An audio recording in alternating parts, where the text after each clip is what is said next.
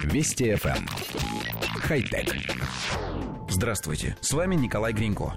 Ученые из Кембриджского университета разработали новую технологию изготовления пикселей для экранов – в ее основе крошечные частицы золота диаметром в несколько нанометров, расположенные на отражающей поверхности и окруженные вязким полимером. При попадании света на частицу он отражается от нижней поверхности и проходит сквозь частицу. Полимер же способен задерживать свет с определенной длиной волны.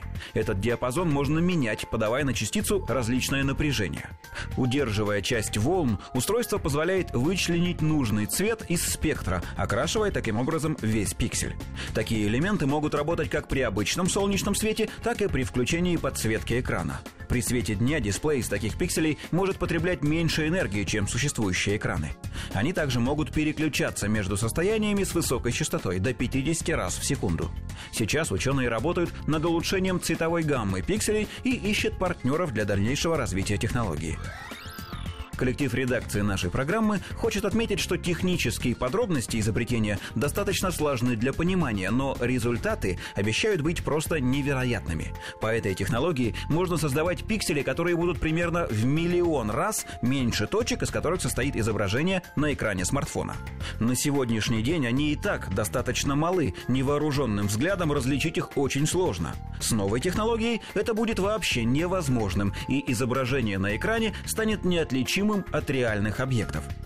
Вообще вся эта гонка за высочайшим разрешением, которую вот уже много лет ведут производители экранов, имеет совершенно определенный конец. Как только человеческий глаз перестанет отличать изображение на дисплее от действительности, дальнейшее уменьшение размеров пикселей станет бессмысленным.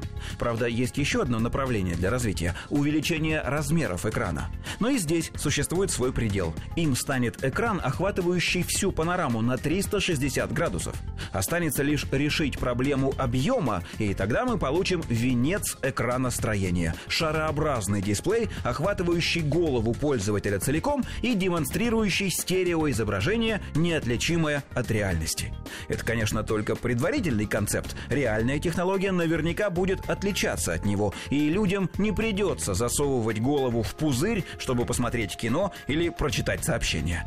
Хотя... Вести FM. Хай-тек.